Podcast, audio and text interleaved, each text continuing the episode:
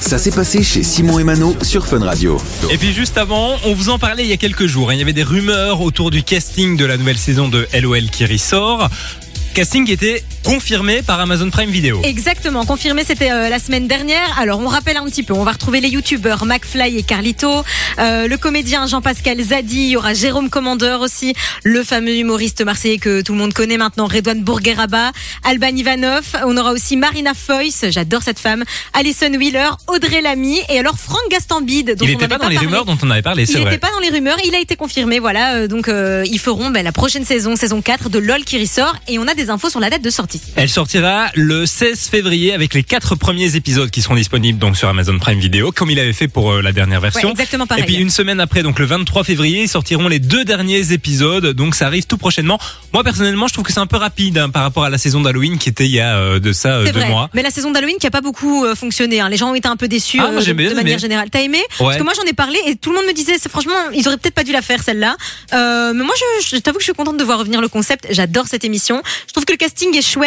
Euh, Et s'il puis il y aura un peu des nouveautés aussi. Hein. il y aura un peu des nouveautés, oui, puisque euh, ils vont maintenant récompenser aussi les, les, les humoristes, enfin les, les, les joueurs les plus offensifs, parce qu'on le savait l'année passée. euh, bon, on peut le dire, je pense que tout le monde le sait maintenant. C'est Paul Mirabel qui avait remporté la saison Ouais.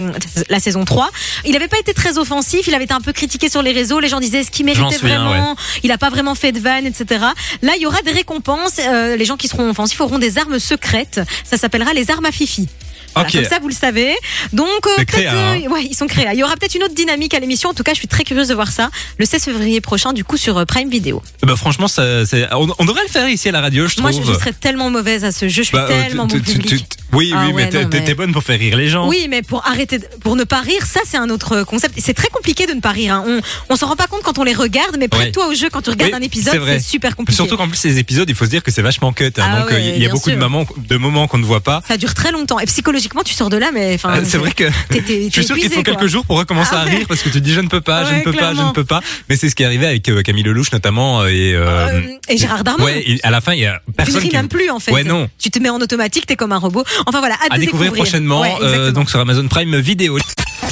Du lundi au vendredi, 13h, 16h, c'est Simon et Mano sur Fun Radio.